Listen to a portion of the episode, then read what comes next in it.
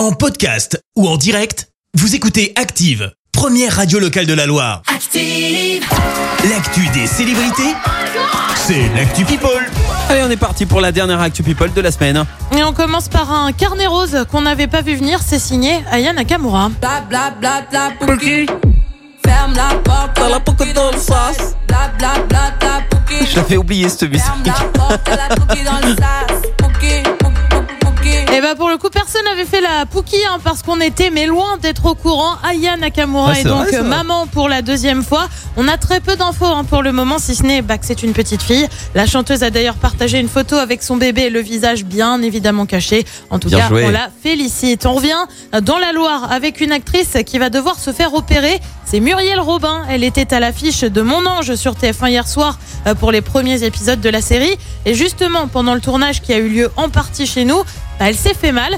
Je te lis ce qu'elle a dit Mince. au magazine Gala. Je vais devoir me faire opérer d'une épaule. Lors du tournage, il y a eu un moment physiquement dur où j'étais malmenée. J'ai les épaules qui ont craqué. Si la gauche Ah. est juste un peu abîmée, je vais devoir me faire opérer de l'épaule droite.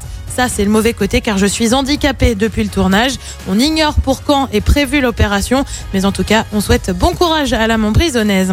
On passe à un petit tacle et c'est signé Raphaël Nadal. Alors, on n'a pas trop l'habitude parce que le joueur vrai, de tennis est quand même plutôt réputé pour ne pas faire trop de vagues. Euh, Sauf que depuis deux jours, un autre joueur est dans la tourmente, Novak Djokovic, tu le sais. Il est coincé en Australie. Il ne sait pas s'il va pouvoir rester euh, pour jouer l'Open d'Australie dans dix jours. Pourquoi? Eh ben parce qu'il n'a pas communiqué son statut vaccinal.